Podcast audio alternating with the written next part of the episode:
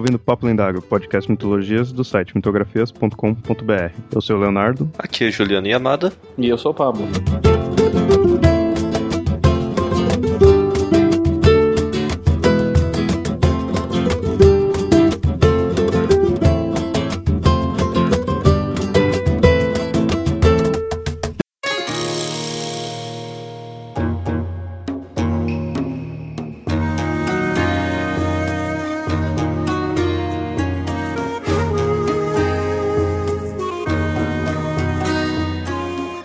Utilizado muitas vezes para previsões, tal livro é muito mais do que um oráculo. É um livro de filosofia de vida e sabedoria, com um dos conceitos mais marcantes vindo do Oriente, é um livro de mutações. Nesse episódio do Papo Lendário falaremos do tão famoso I Ching, seu conceito, suas mudanças e sua origem.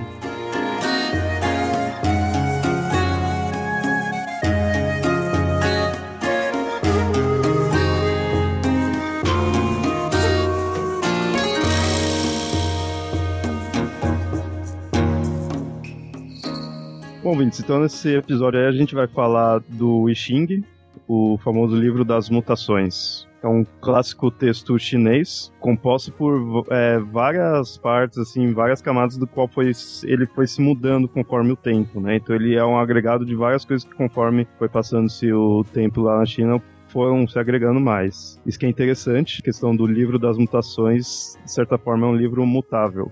Isso que eu acho legal do, do I Ching, porque assim, quando você vai numa livraria e vai pede por uma cópia do livro do I Ching, você realmente vê um livro com páginas. Só que o I Ching mesmo, ele não tem página. O I Ching, ele é um livro lido através de varetas. Né? O, o, jogar o I Ching, que a gente chama, é a forma de se ler esse livro que não tem páginas. O que se tem é que existiram algumas, alguns reis ou sábios no, na China que escreveram as suas leituras das varetas, né, das imagens vistas no, no, nas varetas. Mas o I Ching, propriamente dito, Ching puro, ele não tem página, não tem livro, não tem escrita. Ele é um livro feito só com, com as imagens vindas das, do jogo. E como seria esse jogar, assim, de vareta, assim? Daria pra dar uma aplicada, assim, por áudio?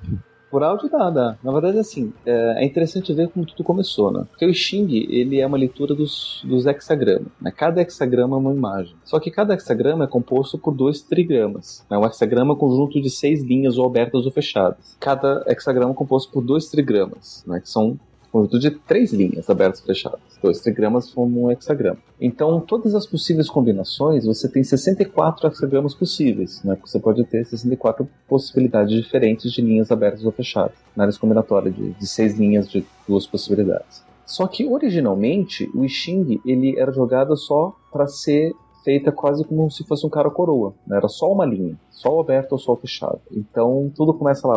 Será que é, é para eu fazer isso, sim ou não? Daí você joga uma cara, cara coroa e daí você vê lá se é sim ou não. Então você tem a, a primeira, o surgimento da primeira linha, aberto ou linha fechada. Ela em si já diz uma coisa. Depois as coisas começaram a ficar um pouquinho mais complexas e viam que só o sim ou só o não não servia. Então eles fizeram os trigramas. É, eles começaram a jogar para ver a imagem surge do trigrama. Então cada trigrama repre acaba representando um determinado elemento da natureza. Né? São oito elementos da natureza. Uhum, mas no, no, caso aqui, acho que a gente vai comentar, mas no caso seria o céu, lago, fogo, vento, trovão, água, montanha e a terra. E aí no original é o Qian, nessa mesma ordem. Qian, Dui, Li, Shun, Zen, Kan, Gen, Kun. E ele, eles também estão ligados à questão de personalidade, que aí seria criativa, alegria, aderir, suavidade, incitar, abismal, quietude, receptivo. As direções, noroeste, oeste, sul, sudeste, leste, norte, nordeste, sudoeste. E a questão também da família, onde o céu seria o, o Kian é o pai e a terra, que é o Kun, seria a mãe. E os restantes seriam os filhos e filhas. Seria três filhos, um mais velho, um do meio e um mais novo, e três filhas da mesma forma, mais velha, mais nova e uma do meio. Porque tudo isso daí tem a ver com toda, com toda a leitura do que é masculino do que é feminino. Né? Daí você tem a ideia, a leitura do, do, do masculino mais velho, do masculino do meio para o masculino mais novo, e do masculino que gera tudo e do feminino igual. Né? Feminino mais velho, do meio mais novo. E tudo isso daí faz leituras, inclusive governamentais. Que é uma coisa você, por exemplo, pensar num governo. Daí você tem lá o pai. O pai é o rei de todos, é o grande imperador. O filho mais velho, o filho mais velho provavelmente deve ser o governador de uma província. O filho mais novo deve ser o, o, o cara que deve obedecer todo mundo, né? O... É engraçado que a associação que o pai é representante do céu e a mãe é representante da terra. Exatamente, porque o pai é aquele que está por cima, que vê tudo. A mãe é, aquele, é aquela que provê, que dá o alimento. É, e os filhos seriam todos os que estão no meio deles. A montanha, o vento, né, tudo, o trovão, tudo está entre o céu e a terra. Né? Então você acaba pegando através dos elementos e através da família, você tem tanto uma visão macrocósmica, né, que são ali os elementos que formam toda a natureza, quanto microcósmica, que é o membro da sua família, um pouco é mais próximo, e todas as analogias possíveis. Tudo a partir dos trigramas. Então com isso você tem toda uma nova possibilidade de novas leituras, né? Ou seja, a partir do sim e do não, passou para toda essa variação de oito possibilidades, né, microcósmicas e macrocósmicas e, e todas essas diferentes analogias. Só que daí chegou um momento que isso também não era o suficiente. E daí eles passaram a juntar dois trigramas para fazer um hexagrama. Daí eles pensaram que esses 64 hexagramas, né, imagens, eram suficientes. Só que ainda assim existe o que a gente chama de mutação. Por quê? Cada linha aberta ou fechada pode ser ou estática ou mutável, dependendo de como você joga. Né? Então não é só mais cara ou coroa, porque você joga três vezes as moedas, acho que aí são três vezes, ou você tem uma, uma, certa forma de você jogar as varetas, e dependendo da soma que, que, que você tem, né, é, do, do, resultado da, da, da somatória das, de quantas varetas são, eu já explico como é que faz essas contagens, ou da, da soma do valor do, do cara da coroa, você tem é, quatro valores diferentes. Dois desses são linhas abertas, dois desses são linhas fechadas, e cada um ou é mutável ou é estática. Ou seja, se cai uma linha aberta estática, ela não muda. Você cai uma linha aberta mutável, você muda para ela fechada. Não sei se faz sentido. Então, por exemplo, você pode ter um, um hexagrama que são todas elas abertas, né? Todas, que daí seria terra sobre terra, né? É o Kun. Só que daí vamos supor, por exemplo, que a linha de cima e a linha de baixo sejam estáticas e todas as outras linhas sejam mutáveis. Então o que, que vai acontecer? Esse hexagrama 2, que é o Kun, que é terra sobre terra, ele vai mutar né, que a gente começa contando sempre de baixo. Na né? primeira é de baixo. A primeira e a última, é, elas, elas seriam estáticas, elas não mudam. E as outras seriam mutáveis. Então as que estão abertas ficam fechadas. Então as do meio todas vão, vão mudar para fechada. Então seria o hexagrama. Seria lago sobre vento. Então assim, daí você tem essa mutação. Então, o, o que, que você tem? Você tem a possibilidade de você ter todo o hexagrama mutando, ou só uma linha mutando, ou duas ou três. Você tem essas possibilidades. Então você acaba tendo, na verdade, no total de mais de 4 mil possibilidades diferentes de oráculo. Né? 4.096, seria 64 vezes 64. E você pode ter um hexagrama que não tem nenhuma mutação, ou você pode ter um hexagrama que tem todas as mutações e todas as variações. Aí a leitura é feita todo, em cima disso.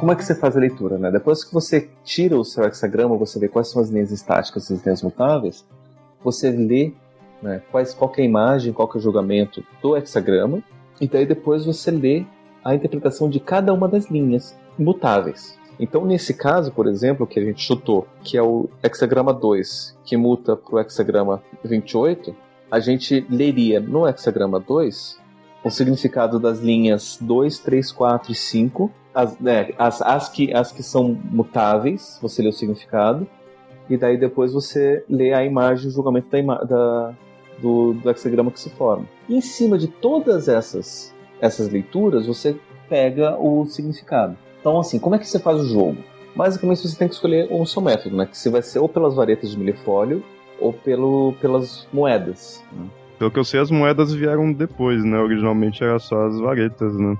vieram depois. Originalmente eram, eram as varetas de milefólio. Tanto é que hoje em dia, eu descobri um tempo atrás, uns oito anos atrás, que existem dados de Xing. São dados de oito lados, e cada lado tem um hexagrama diferente, você joga dois. E daí você vê lá qual é o de cima, qual é o de baixo, e daí você já tem os dois hexagramas. É porque tem uma correspondência, né, de número. É, daí é só você saber qual, qual, qual número corresponde a qual, qual trigrama. Daí você joga, tem que jogar dois dados duas vezes. Né? Um deles vai ser de cima, outro vai ser de baixo. Então você joga duas vezes. Daí você vê quais linhas mudam né, das duas vezes que você joga. Daí essas são as linhas que, que você tem que ler. Então essa sim que você joga com dado. Com as varetas de milho é um pouquinho mais complicado, porque tem todo o ritual. Né? Primeiro você. São 50 varetas, você separa uma vareta que você não joga, Daí você pega as varetas, joga tudo como se fosse um jogo de, de pega a vareta, assim, deixa tudo misturado. Daí depois você separa em dois montes. Daí o primeiro monte você separa entre os seus dedos de uma certa forma. Daí o segundo monte você também separa de uma certa forma. Daí você conta quantas varetas ficaram pro final. Daí você tem que fazer isso três vezes. Fazendo isso três vezes, você tem um número. Esse número vai dar o resultado de uma linha, aberta, fechada, mutável, estática. Mas como saber se está aberta ou fechada? Pelo valor tem lá, é, pode ser ou 27, ou 28, ou 29, ou 30, sei lá, a soma final. E daí cada um desses valores, ou ele vai ser aberta mutável, ou vai ser aberta estática, ou vai ser fechada mutável, ou vai ser fechada estática. A forma que eles desenvolveram só, dá, só é possível ter quatro valores diferentes, matematicamente falando. É, a mesma coisa acontece com as moedas, só que daí você joga três moedas. Cara tem um valor e coroa tem outro valor. E daí você soma cara e coroa. A cara vale 7, a coroa vale 8, uma coisa assim. Ou 2 ou 3, não, é 2 e 3, acho cara vale 2 e coroa vale 3, uma coisa assim. Daí você joga três vezes, né? Cada vez você soma, né? Pode ser 6, 7, 8 ou 9. E daí cada um deles, 6 vale uma coisa, 7 vale outra coisa, 8 vale outra coisa, 9 vale outra coisa. Ou estático mutável, ou aberto ou fechado. Daí você coloca os números, você coloca as linhas, e daí você tem os dois hexagramas. Tem, tem que fazer cada ritual desses seis vezes para você ter as linhas todas abertas e fechadas, mutáveis, para você ter os dois hexagramas, né? O hexagrama original e o hexagrama mutado. O mais simples mesmo é o do dado. Que é só você jogar dois dados duas vezes. Na verdade, mais fácil ainda é você achar um site na internet que jogue o Xing por você. Porque daí você só aperta o botão e daí você tem o, o não só o, o hexagrama, mas tudo que você precisa ler, né? E ele só te dá as linhas que você precisa ler mesmo. E te dá depois o hexagrama mutado. Mas é muito trabalho, aí não tem graça.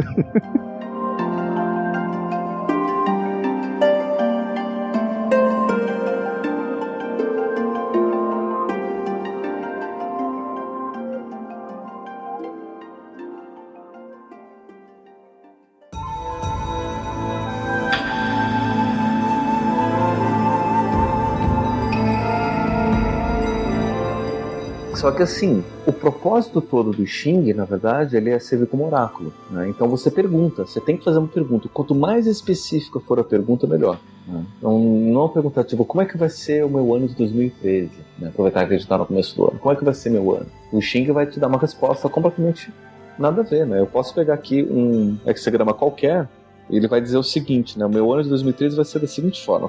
Vou pegar aqui, por exemplo, o hexagrama pegar o Kun, né, que a gente estava usando no hexagrama 2. A imagem. A condição da Terra é a devoção receptiva. Assim, o homem superior, com a sua grande, grandeza de caráter, sustenta o mundo externo. O que, que isso fala sobre o meu ano de 2013? Não fala absolutamente nada. Agora, se faz uma pergunta específica do tipo: será que eu devo me demitir esta semana ou, me ou esperar até receber as minhas férias? É, mas isso é uma coisa assim, mais pra frente a gente vai falar em outros episódios sobre outras técnicas de adivinhatórias, assim, eu vejo que isso é comum também. Pelo menos o, o, pouco que eu vi do tarô, ele também tem uma característica assim, sabe? Você tem que saber realmente o que vai perguntar, porque tem que ser bem precisa a questão da pergunta, né? não dá pra ser amplo, senão a resposta fica muito, muito vago, né? Daí, se você tem uma pergunta específica, as, as linhas do Xing já vão ajudar. Né? Daí, por exemplo, se eu perguntar se me devo demitir essa semana ou esperar até as minhas férias, Vamos ver, por exemplo, as linhas, o que, que vão dizer. O 6 na segunda posição, reto, quadrado grande, sem propósito, porém nada permanece desfavorecido. Uh, o movimento é reto, por isso a linha se refere quadrado. Tá, vamos ver outras linhas ocultas. Alguém é capaz de permanecer perseverante. Se acaso você está a serviço de um rei, não procure trabalhos, porém leve à conclusão. Outra linha diz assim: né, saco amarrado, nenhuma, nenhuma culpa, nenhum elogio. E a última linha, roupa de baixo, amarela, traz suprema boa fortuna. Adoro isso. Usar a cueca amarela agora para pedir demissão. Essa linha lembra quando o posicionamento 6 na terceira posição. Aqui também a força inerente à posição é neutralizada pela linha, pela natureza da linha. Né? Mas enfim, a, lendo aqui, depois lendo o outro, a gente pode ter uma ideia um pouco melhor de como é que, que pode ser o, as, as, as, diferentes leituras ou interpretações né, do, do, do. Mas é por isso que as varetas ainda são a melhor forma, por mais que elas não sejam mais fáceis. Por quê? Porque enquanto eu estou jogando e eu estou anotando os números, eu estou pensando sobre a minha pergunta. É, que acho que pela própria questão dela ser mais complexa, né, assim, tudo acaba sendo mais, sendo a melhor forma, né, sendo mais preciso, assim, tudo, né. É, e daí você pensa, você fica meditando, você fica pensando, você está concentrado na pergunta, você está concentrado nos números, e daí quando sai a imagem, aquela pergunta já está tão mastigada por você que a imagem vai ser só um pontapé para a resposta que você já sabia. Vendo dessa forma, vendo de uma forma cética, assim, né? Uh, para quem não, não, acredita que realmente o negócio está prevendo em si, isso é meio quase como assim, uma leitura fria, uma reflexão. Você lida com, você faz a pergunta e vai vendo, você mesmo vai refletindo para obter a resposta. Né? Mas o mais legal é que o taoísmo todo se baseia nisso. O taoísmo se baseia na, na questão do, do, do, equilíbrio, né? O, o I Ching, vale a pena dizer, que é uma leitura oracular do taoísmo. E o Tao, ele é todo baseado no princípio do equilíbrio. Né? Entre as forças opostas do Yin e do Yang, do masculino do feminino, do alto do baixo, do céu e da terra. Né? Tudo isso que a gente está falando, está falando sobre, sobre a questão do Tao. Mas você diz o, o Xing teria se baseado no taoísmo ou o contrário? O Xing é um livro oracular do taoísmo. Né? O taoísmo ele é anterior, o conceito de Tao é anterior ao Xing. E o I Ching ele vai se desenvolver como uma força, uma forma oracular do taoísmo. Tem no, dentro do, do, do, taoísmo tem uma, um conto que diz assim que tinha uma determinada eu não, eu, não, eu não vou saber todos os detalhes, mas por cima mais ou menos assim tinha uma determinada cidade que estava sofrendo de uma seca muito grande não tinha chuva, e o pessoal estava com sede, as plantações estavam morrendo, os animais estavam morrendo também por falta de água. Então eles resolveram chamar um sacerdote taoísta para poder resolver esse problema. Daí ele falou o seguinte: então é o seguinte, eu preciso só de uma cabana no, na periferia da cidade e ninguém vai me interromper. E eu vou fazer chover para vocês. E daí ele foi lá na cabana, primeiro dia na cabana não condicionado, segundo dia na cabana não condicionado, terceiro dia na cabana, choveu. Depois no, no final do, do terceiro dia. E daí depois da chuva ele foi lá, recebeu o pagamento dele. E daí perguntaram pra ele, mas por quê? O que aconteceu? Por que você precisou de três dias lá? Ele falou o seguinte, olha, no primeiro dia eu percebi que a cidade não estava no tal, então eu meditei. No segundo dia eu percebi que a minha cabana não estava no tal, então eu meditei. No terceiro dia eu percebi que eu não estava no tal, então eu meditei. E quando eu encontrei o tal, as coisas entraram em equilíbrio de novo e a chuva pôde voltar. Né? Então eles têm essa, essa ideia de que o sujeito precisa estar em sintonia com o mundo para que as coisas possam acontecer. Então o próprio ritual do I Ching é uma forma da pessoa entrar em sintonia, em equilíbrio com o que está acontecendo à sua volta. É bem uma questão de reflexão. Né? De reflexão, exatamente. Então, é que eu perguntei essa questão do, do taoísmo, ter, do I Ching estar tá no taoísmo, ou vice-versa, assim, porque pelo que eu fui vendo, que eu fui pesquisando, eu vi encontrando que o taoísmo e o confucionismo eles teriam bebido da, da ideia, né, assim, do, do I. É, não seria do I Ching em si, ele seria do I, porque a, a gente ainda não tinha falado no episódio aí, mas o I Ching, como falou, ele vai, foi mudando, originalmente é apenas chamado de I. É só o ideograma, I. É que assim, o I, o I são as mutações, né, são as mudanças. Né? O Xing é o livro, né? Tanto é que tem dois livros clássicos do taoísmo, que é o I Ching e o Tao Te King. O Tao Te King é o livro de poesias escritas sobre o Tao. Né? O Tao Te King, Tao Te Ching é o livro sobre o Tao. E o I Ching é o livro das mutações. Então o Xing é o livro. Então o I Ching em si que seria o livro das mutações tudo, mas é que ele teria vindo desse I, né? Acho que seria dessa ideia que seria a mutação. Exatamente, a ideia do I é a mutação. Só que assim, a mutação no taoísmo, ele está muito ligado nessa questão da busca do equilíbrio. E é um, uma questão de um equilíbrio dinâmico. Né? Não é um equilíbrio estático, não é um equilíbrio que está parado. É um equilíbrio que está sempre mudando. E que através das mudanças a gente encontra a, a, a, o equilíbrio. Então é, é, é, um, é, sempre na busca do oposto, sempre na busca do outro. Né? Então não adianta a gente pensar que, ah não, pra gente estar tá equilibrado a gente tem que estar tá parado. Não, pra gente estar tá equilibrado a gente tem que estar tá se mexendo o tempo todo, tem que estar tá mudando. A gente tem que estar tá feminino de um momento, masculino de outro, tem que estar forte num momento e fraco do outro. Toda a filosofia chinesa que se constrói em cima do taoísmo se constrói em cima desse princípio. Hum, ah, entendi. Então não, não, não é necessariamente que era o I, virou Xing tudo o I, esse conceito do taoísmo foi se fendo em, em cima desse conceito e o I Ching é, estaria no taoísmo, né? O I Ching é o livro sobre essas mutações. Não é só o livro das mutações, porque ele está sempre mudando. Né? Ele fala sobre as mutações, né? a mutação dos elementos, como é que uma linha muta na outra, como é que uma linha estática vira, vira estável, como é que um hexagrama muda no outro, como é que um elemento muda no outro. Não é só sobre essas mutações, mas o próprio conceito da mutação é própria, é, uma, é, um, é um pilar essencial do próprio taoísmo e da própria leitura do, do, do Tao, do, do mundo.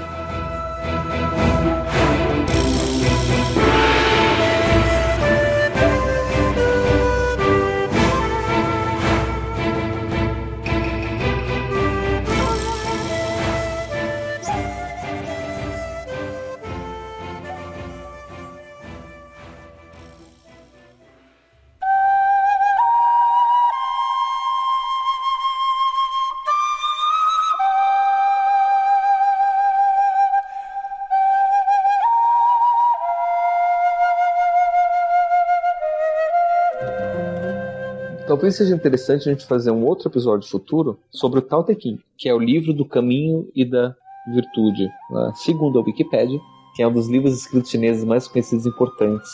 Livro do caminho e da sua virtude. A tradição diz que o livro foi escrito cerca de 600 a.C. por um sábio que viveu na dinastia Zhou, chamado Lao Tse, que é o velho mestre, como um livro de, de provérbios relacionados com o Tao, e que acabou servindo como obra inspiradora para diversas religiões e filosofias, especialmente o taoísmo e o budismo Shan, e a sua versão japonesa depois, o Zen. Tanto o o Tao Te Ching quanto como o I Ching são os dois livros principais depois do, do taoísmo.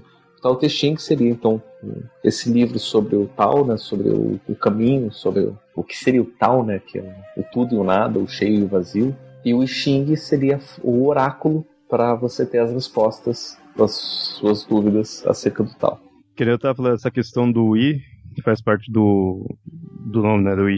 O, o I só antes ele era visto a questão da mutação e, e, ele era visto como sendo um o ideograma em si, né, o símbolo, como se fosse um camaleão, né? E aí estaria querendo dizer a questão da mutação. Tem outra teoria de que seria na verdade não um camaleão, mas seria um o ideograma que iria dizer o sol em cima da lua. E aí talvez essa a movimentação que teria dos astros estaria essa relação com a mutação também. Falando de uma forma mais histórica, assim, tudo, aí que primeiro tinha esse I, seria só o conceito aí da, da mutação, e aí mais pra frente surgiria o I Ching. Ele teria surgido antes da dinastia Shou, que é lá na China, e aí tem essa essa concepção que a gente falou, dos trigramas, tudo, né? Que na verdade eles chamariam Qua. E foi chamado para trigrama e hexagrama quando foi traduzido para o inglês. Quem, quem fez uma das primeiras traduções do, do Xing foi, um, na verdade, um sinólogo alemão chamado Richard Wilhelm. Fez uma das traduções mais completas, que é a tradução mais, mais tradicional, por assim dizer, né? do, do Xing. E é interessante até um, um parênteses aqui, quando o Richard Wilhelm fez essa tradução, ele pediu a colaboração das leituras mitológicas né, do, do Xing ao seu colega e amigo Carl Gustav Jung, que escreveu o prefácio ao Xing da versão do Richard Wilhelm. É interessante vocês ver, é, a gente tem essa, tem essa relação, né? Que o Jung ele dá uma, uma leitura psicológica e mitológica para o Xing, né? A, o intuito do, do Wilhelm ao fazer a tradução do Xing era estudar a China, estudar a cultura chinesa, né? Por isso o, o sinólogo é o, o estudioso da, da cultura chinesa. E o Jung ele estava dando essa leitura mais psicológica e, e mitológica, por assim dizer, né? do, do Xing. Né? E, e é até interessante porque o, o Jung, quando ele está escrevendo o livro, ele fala, olha, eu vou aproveitar, eu aproveitei aproveitei e joguei o Xing para saber o que eu falaria sobre o próprio livro e ele me deu esse hexagrama. Ele faz toda uma leitura da leitura do Xing, né? uma leitura psicológica da, da, da, leitura do Xing. Então, no prefácio, ele faz uma meta leitura, né? uma meta explicação do Xing, bem, bem interessante. Né? Daí ele fala sobre os aspectos, a relevância psicológica, a relevância mítica do, do, do livro. Mas depois, depois do, da, da, da, tradução do, do Wilhelm, tiveram várias outras traduções. É, essa do Wilhelm, acho que é a, talvez uma das mais fáceis de achar. É, é, é, a mais, é a primeira grande grande tradução, né? A tradução do chinês é sempre complicada, né? Porque cada pessoa que vai traduzir vai traduzir de um jeito completamente diferente, porque o chinês é um, é um idioma bem diferente do, do, do português ou do, do, dos idiomas ocidentais. Ele, ele fala através de imagens, ele tem. É, então você tem, por exemplo, um, hexa, um ideogramas que representam palavras, só que esses ideogramas, na verdade, representam ideias, não palavras. Daí você tem uma palavra que é, que é um ideograma específico, só que está representando uma ideia que está por trás.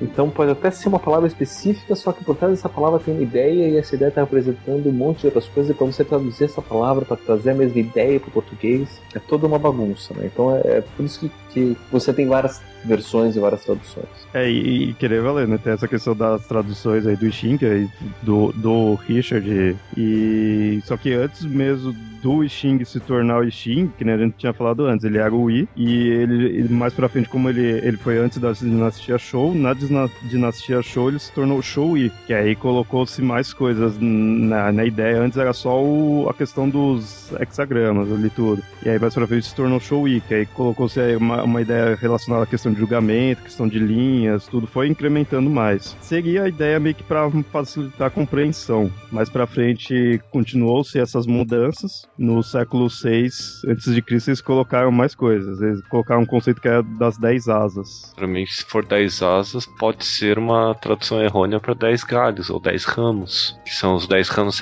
celestiais. Seria a junção dos cinco elementos mais o yin yang. Hum, pode de repente ser, porque eu lembro também eu pesquisando eu vi isso daí, que eles também colocaram o conceito do yin yang, juntando aí com o yi. Na, na época, acho que talvez nem fosse ainda o I mesmo em si, mas foi essas mudanças, que aí primeiro tá, era o I, virou Show I, na dinastia Show, depois acreditou essa questão das asas, aí o Confúcio chegou a, a, também a mexer nele, e aí que se virou o I Ching. Seriam coisas diferentes? É, o I Ching é o atual que a gente vê, mas essa seria a evolução até chegar ao que é hoje, né, do I Ching. E muitas vezes você vê que parece que for assim, como o, o próprio I, a, a ideia é só a questão da mutação, então talvez, imagino eu, né, seria algo meio vago, assim, tudo muito amplo. Então foi se tornando uma coisa mais acessível. Tanto que a gente falou que no começo não era nem escrito, né? Só as varetas. Mas aí você começa a escrever tudo para tornar, acho que, uma informação mais acessível, né? É, porque assim, no começo, o que, que você tinha? Você tinha uma série de, pessoas que jogavam o Xing. E as imagens eram meio que conhecidas. Então você tem ali o, o que, que é o tal, o que, que é o yin, o que, que é o yang. Né? Lá no começo, quando era só sim e não, quando era aberto e fechado, o que, que é o yin e o que, que é o yang. Então você tinha aquela ideia do que, que é o yin, o yin é, um, é uma coisa, o yang é outra coisa. Aí depois quando passou a ser os trigramas, né, os elementos. O que, que são os diferentes elementos? Todo mundo já tinha uma ideia do que, do que, que era. Só que depois com a expansão da China, com todo mundo lendo, todo mundo querendo saber do Xing, as coisas ficaram um pouco complexas. Porque algumas pessoas viam uma coisa, outras pessoas viam outras coisas. Então, como por uma necessidade de você poder organizar, criou-se um, uma leitura, por assim dizer, oficial do Xing. Então você tem a primeira criação do que a gente chama de imagens do Xing. Então você tem lá os elementos. Então você tem lá, por exemplo, trovão sobre montanha. O que, que a imagem do trovão sobre montanha traz? Né? Ou uma outra, né, que eu, que eu acho interessante, né, que tem um, um hexagrama chamado da, hexagrama da fome, que é montanha sobre trovão. Começa de baixo, né, uma linha fechada, quatro linhas abertas uma linha fechada, né, e parece que é uma boca. O de cima é, o, é a montanha, o hexagrama montanha debaixo do trovão. Montanha sobre trovão tem aquela ideia do trovão estar tá por dentro da montanha. O que mais está por dentro da montanha? Né? O que barulho é esse? Né? Como se fosse o barulho do seu estômago roncando. E é a ideia da fome. E você olha para o hexagrama e você vê uma boca aberta. É o hexagrama número 27. Então aí você tem a imagem, que seria a primeira, né? O trovão na base da montanha, a imagem do prover alimento, assim, o homem superior é cuidadoso de suas palavras e moderado no comer e beber. Então você olha ali aí, o que, que aquela imagem traz. Né? Então você tem isso daí. Então essa foi a primeira, a primeira coisa que surgiu. Depois o que surge é o julgamento. Né? Depois vem uma segunda leitura. Ou seja, essa primeira leitura, essa primeira organização da Dinastia Show não foi descartada, né? mas depois teve uma segunda. Vou falar assim das bordas da boca. Perseverança traz boa fortuna. Preste atenção à nutrição e aquilo que o homem procura para encher a sua própria boca. Que daí é um julgamento. Olha, já que está falando das bordas da boca, já que a gente está falando sobre isso, sobre essa fome, então a gente tem que tomar cuidado com essas coisas. E daí depois as linhas. Né? Então assim, e, e, e, é interessante que cada uma das linhas tem um significado, né? que são os seis filhos, né? o, o, filho mais novo até o filho mais velho, e a filha mais nova até o filho mais velho. Então, cada uma das leituras tem das linhas fala sobre o que, que a fome tem a ver com cada um dos filhos. Né? Então é, é uma leitura bem, bem minuciosa que foi, por assim dizer, compilada e oficializada com o tempo, com essa necessidade de você poder organizar essas diferentes interpretações. Porque imagina assim, chega um momento que a China está tão grande, essa cultura do taoísmo está tão dispersa, que cada um vai ler essas linhas do jeito que quiser. Então, assim, montanha sobre trovão pode ser o que mais? Pode ser uma explosão, não pode? Uma explosão vai ser o quê? É, se um trovão explode dentro de uma montanha. Pode ser um perigo, pode ser um, um sinal de, de, de mau presságio. E daí, nas mãos da pessoa errada, a pessoa pode manipular quem quiser, dizendo: olha, não, pô, sair uma coisa assim, então você tem que tomar cuidado, porque daqui a pouco vai explodir tudo na sua casa. Então é melhor você se livrar de todos os seus bens, pode deixar que eu cuide deles para você, para você não perder nada. Então, até uma ideia de você poder organizar essas leituras, acontecendo essas oficializações do, nas imagens e no julgamento, e o Confúcio foi um deles que, que organizou isso. É, inclusive isso é sempre essa questão de incrementar, né, de, de ajeitar, né, de dar uma, modificando. Isso que é o que eu acho mais legal, que é o livro das mutações mutável. Não é que ele modifica, né? Na verdade, se eu entrar no modo tal, assim, tal TAO, né, de, de poder entender a natureza, de entender as forças do Yin e do Yang,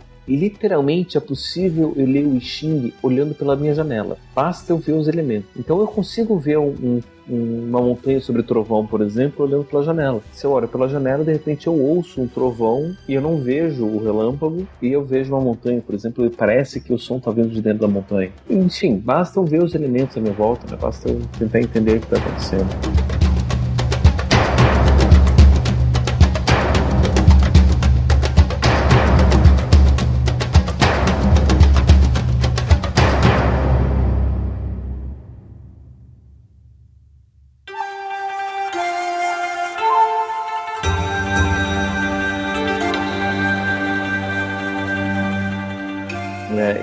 Muito em cima disso se desenvolve uma outra, uma outra prática chinesa que é o do Feng Shui, né, que é essa organização dos elementos. Né? E o Feng Shui ele, ele tenta valorizar esse fluxo do, e essa mutação dos elementos nos espaços, para que todos os elementos sejam contemplados. E o Feng Shui ele também usa esses trigramas. Usa não só os trigramas, né? Ele usa o baguá todo, né? Que é, são os oito trigramas. É isso que é interessante falar, que a gente tá falando aí dos, dos traços, traço inteiro, traço né, quebrar, tudo mais aí, tudo chama de trigrama, hexagramas, eles seriam os baguá ou paquá. O paquá, não o, o baguá, ele é a organização dos oito trigramas. E a, a origem, teoricamente, disso daí, a, a, lenda, né, disso daí seria por causa que o, o imperador Purishi, ele seria meio que considerado o inventor do lendário, né, assim, do Paquá, né, dos trigramas, assim, tudo, por causa que no, ele estava na margem do Rio Amarelo, que é o rio lá da China, tudo. Ah, isso há 3 mil anos antes de Cristo. Ele tinha visto esses trigramas no casco de uma tartaruga. É daí que né, veio a ideia para ele explicar todas as coisas através desses símbolos. Que é a questão da lenda, né? Que também esse cara, ele teoricamente seria o inventor da escrita, do casamento, tudo, né? Ele seria imperador, né? E teria criado isso daí. E aí ele teria deixado esse conhecimento dele referente ao a questão de explicar todas as coisas através desses símbolos para o pessoal irem também elaborando mais. E só uma, só uma curiosidade interessante para notar. Alguns de vocês já devem ter, ter visto que existe uma, uma arte marcial chamada Paquá. Né? Aqui em Curitiba, pelo menos, tem umas tem umas escolas Paquá ou Baguá, apesar que o Paquá que eles ensinam nas escolas não é o Paquá original da arte marcial, tá bem muito misturado. Segundo a lenda que me contavam, isso quem contava era a avó de um amigo meu, que já faleceu até, as artes principais do Paquá foram escritos em oito livros e eram e os livros só funcionavam juntos. E quando deu a revolução comunista oito mestres da arte fugiram pelo mundo cada um levando um livro Parece que um deles veio morar aqui em Curitiba. Você tem que juntar todos os livros, forma alguma coisa, ganha alguma coisa, invoca alguma Não, coisa. Não, você descobre o pacó original mesmo. O pacó original dizem que é, é o Kung Fu mais preciso, né? Mas isso é lenda, né? Você Ela contava isso como se fosse lenda. É, na verdade, você tem quatro, você tem várias artes chinesas, né? Artes marciais, né? Você tem o Paquá, que é uma delas, que é basicamente uma arte marcial baseada no movimento dos oito elementos. Eu, eu na época que eu, que eu fiz Kung Fu, é, Shaolin do Norte, eu, eu pratiquei um pouco de, de, de e, e é interessante que você tem um.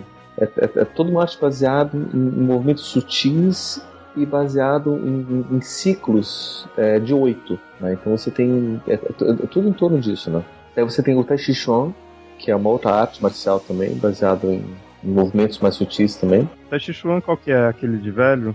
É, de velho, mas dá pra usar pra briga. Não, de velho que eu digo assim, que você sempre vai ver os velhinhos fazer, que é, parece uma, é uma arte marcial em câmera lenta, né?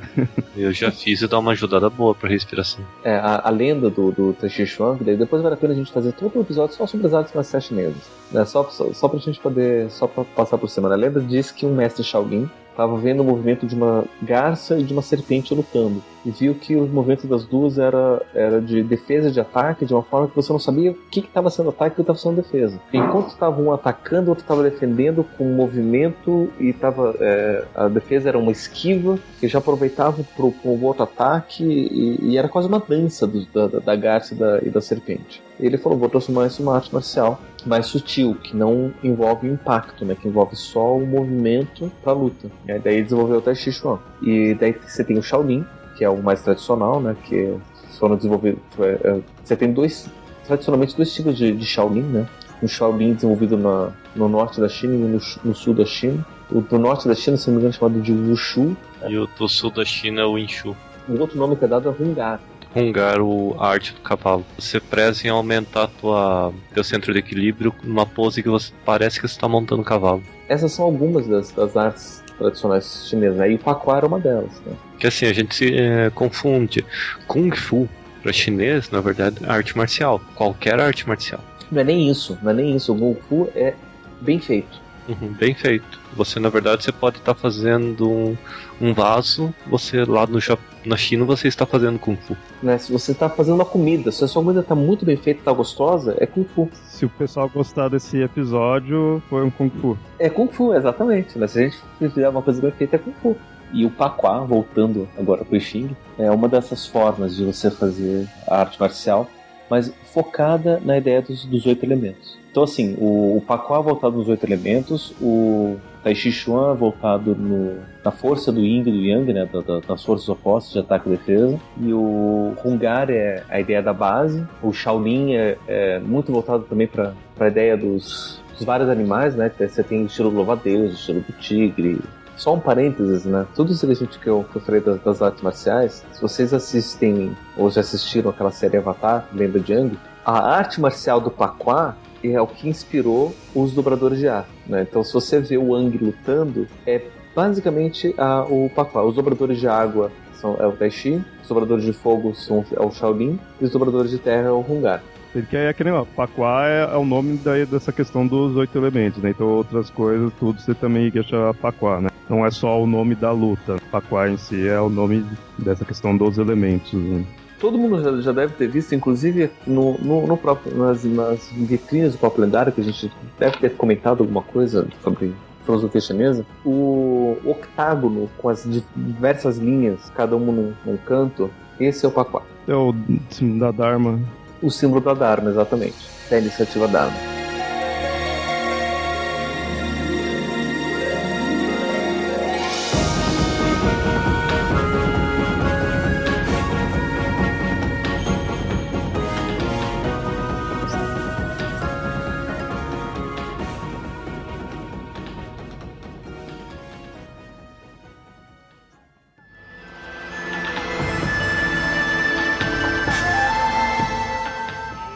Mas então essa questão, o Pacuá ele, taria, ele seria uma coisa diferente assim, do Xing. O Xing é uma questão de adivinhatório, né, assim tudo, o oráculo, que utiliza-se o conceito do Pacuá. O Pacuá ele seria algo além, né? São coisas separadas e juntas ao mesmo tempo. É, o, o tal é isso, é diferente e igual.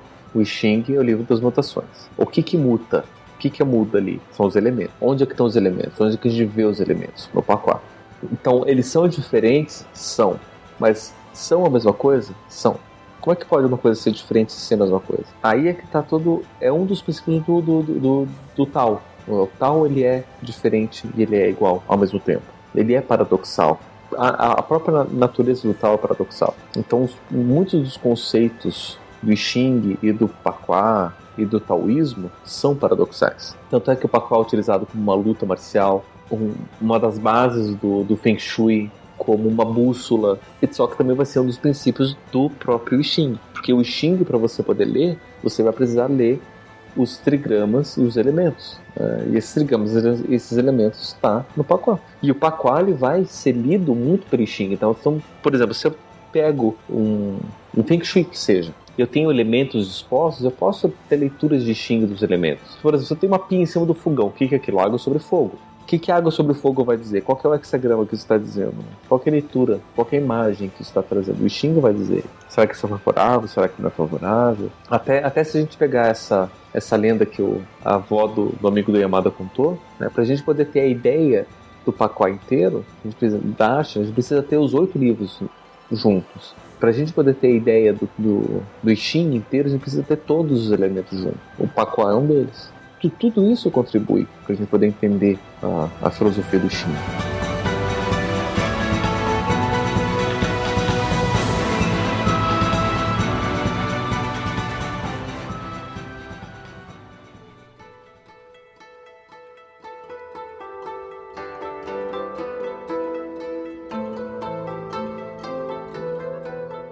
já que acabou a pauta, eu queria fazer uma, uma reflexão que eu tive esses dias é quando eu tava fazendo a pauta. Que eu, eu li o iníciozinho do livro. Aí eu vi bem essa questão de, de mudança, de mutação, né? De ele fala que tudo tá constantemente mudando, tudo muda, a mudança é meio que tudo, né?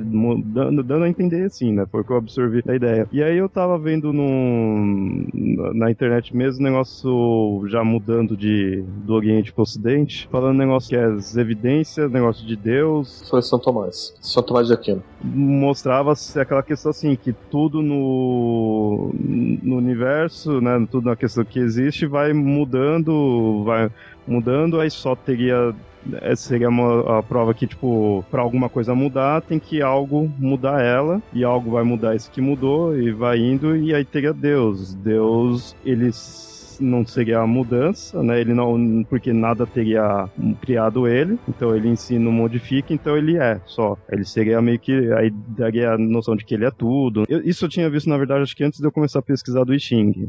Aí beleza, entendi a ideia do, do São Tomás. E aí eu fui analisando o I Ching e eu vi que essa filosofia, eu, eu fui fazendo analogia, porque isso assim, tipo, o I é a, é a mudança, seria essa mudança no geral, né? Não sei se eu, se eu tô conseguindo passar a ideia, mas teria isso, né? A questão de Deus ali que ele fica criando as coisas, fica modificando, ele que dá o empurrão para modificar tudo, passa a ideia de que tudo muda, tudo é a mutação. E no Xing mostrando que tudo é a mutação. Só que detalhe, um falou Deus ali, a divindade, o outro não pegou e começou a citar uma divindade, né? Eu consegui isso é uma coisa foi bem tipo pessoal minha assim tudo. Eu, eu, eu consegui analisar a mesma ideia, eu consegui enxergar meio que a, mais ou menos a mesma ideia em uma coisa falando de uma divindade, de um ser, e outro sem citar um, um ser superior. É que assim, na verdade, tudo isso, a gente trazendo aqui pro, pro ocidente, tudo tem início num outro cara, um cara chamado Heráclito de Póreto. O Heráclito é o cara que falou que a gente não atravessa o mesmo rio duas vezes, porque a segunda vez que a gente vai atravessar esse,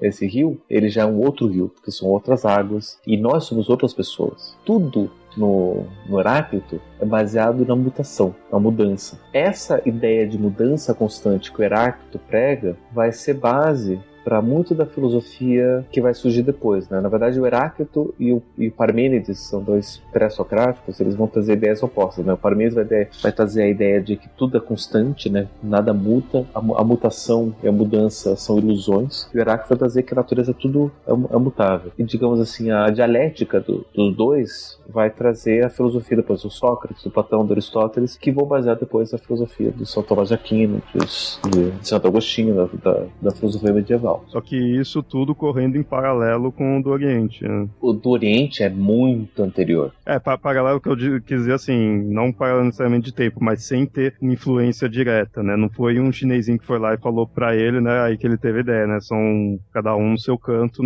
Ó, pra, pra, pra, pra gente ter uma ideia aqui, né? O Xing, a gente, ele surgiu mais ou menos o que uns um, mil anos antes de Cristo. Heráclito é de mais ou menos o século V antes de Cristo.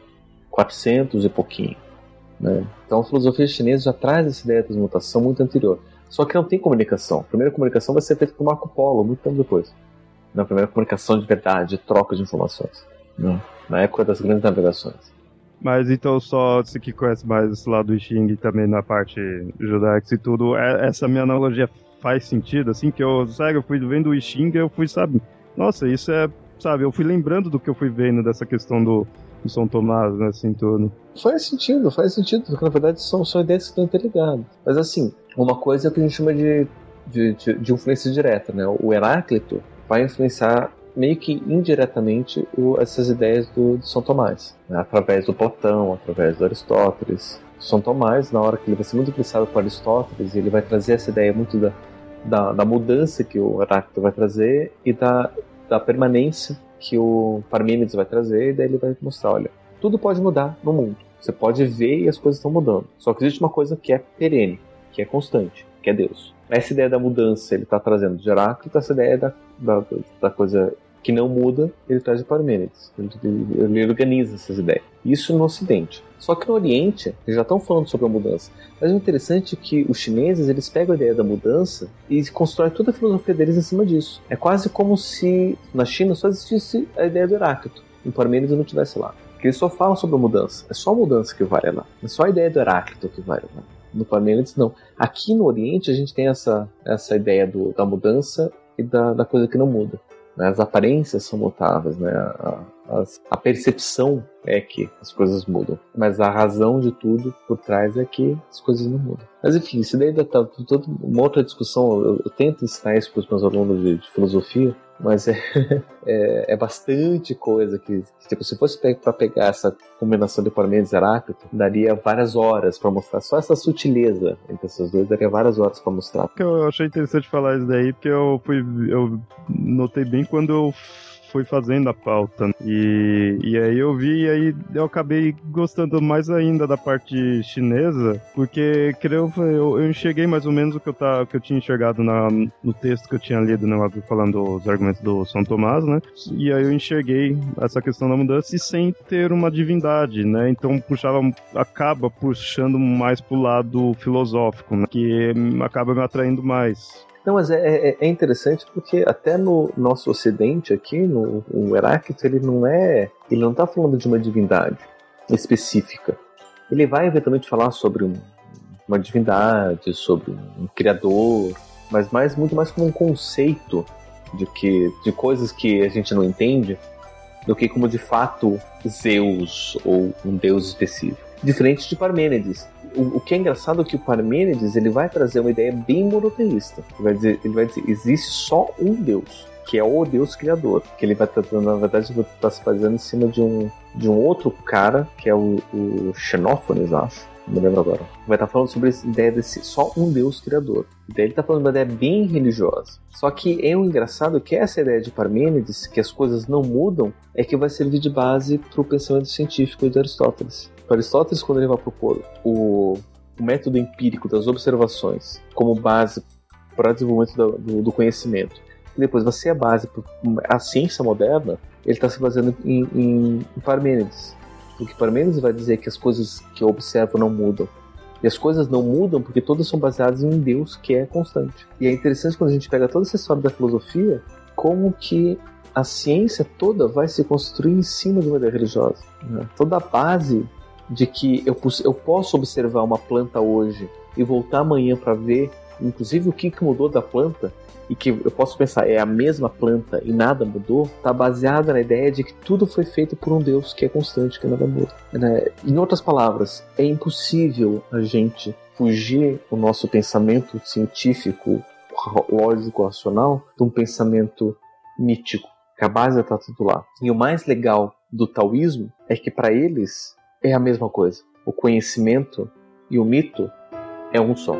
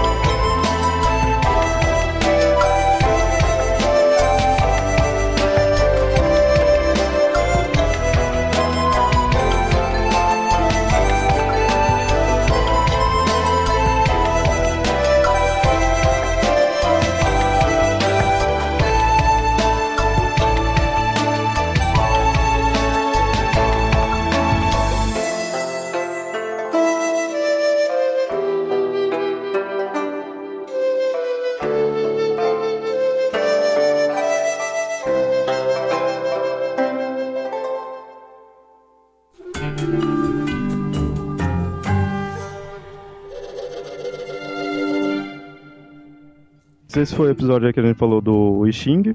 Vocês viram aí a gente mostrando, puxando através do Xing, já mostrando também bastante sobre essa, a questão da filosofia chinesa, né? Como eles enxergam o mundo, essa questão da mutação e como é usado também os conceitos vistos no I Ching, com o Paquá e tudo mais assim, e outras questões também chinesas, né? Bom, espero que vocês tenham gostado do episódio aí. Se tiverem algo a acrescentar aí também sobre I Ching e tudo, que I Ching é uma coisa que com o tempo aí foi ficando mais na moda, né? O pessoal conhece mais na internet, você encontra, você encontra leituras tudo, então vocês tiverem também algum contato, quiserem acrescentar, ou qualquer coisa que vocês queiram, é só mandar e-mail aí para mitografias.gmail.com ou comentar lá no site. Bom de comentar no site que dá para ter mais conversa ali, né? Quem conhecer mais também, de repente a gente também responde lá tudo, né? Então fica à vontade. E até uma recomendação para os ouvintes, né? Tentem comentar mais no site, lá no blog, porque daí a gente pode continuar a conversa que a gente tem aqui no podcast com vocês ouvintes lá nos comentários. Né? Não precisa esperar que alguém mande e-mail para daí ser respondido o e-mail na leitura de pergaminhos e daí ficar uma coisa bem distante, né? Se vocês trouxerem essas coisas lá, a gente pode ir conversando. Né? Muitas conversas e muitas coisas bacanas têm surgido nos comentários do podcast, né? Então vale a pena todo mundo comentar lá. Exato. Bom, é, então é isso, né? Até, até mais. Um abraço.